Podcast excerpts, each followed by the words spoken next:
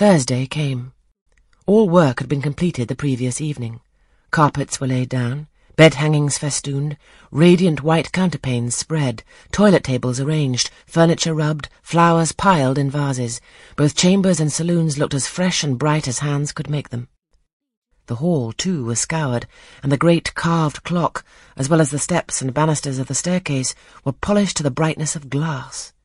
In the dining room the sideboard flashed resplendent with plate. In the drawing room and boudoir, vases of exotics bloomed on all sides. Afternoon arrived.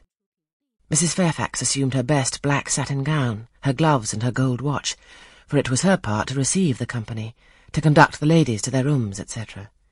Adele, too, would be dressed, though I thought she had little chance of being introduced to the party that day at least. However, to please her, I allowed Sophie to apparel her in one of her short, full muslin frocks. For myself, I had no need to make any change.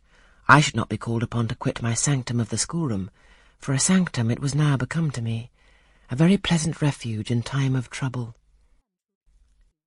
It had been a mild, serene spring day, one of those days which towards the end of March or the beginning of April rise shining over the earth as heralds of summer. It was drawing to an end now, but the evening was even warm, and I sat at work in the schoolroom with the window open.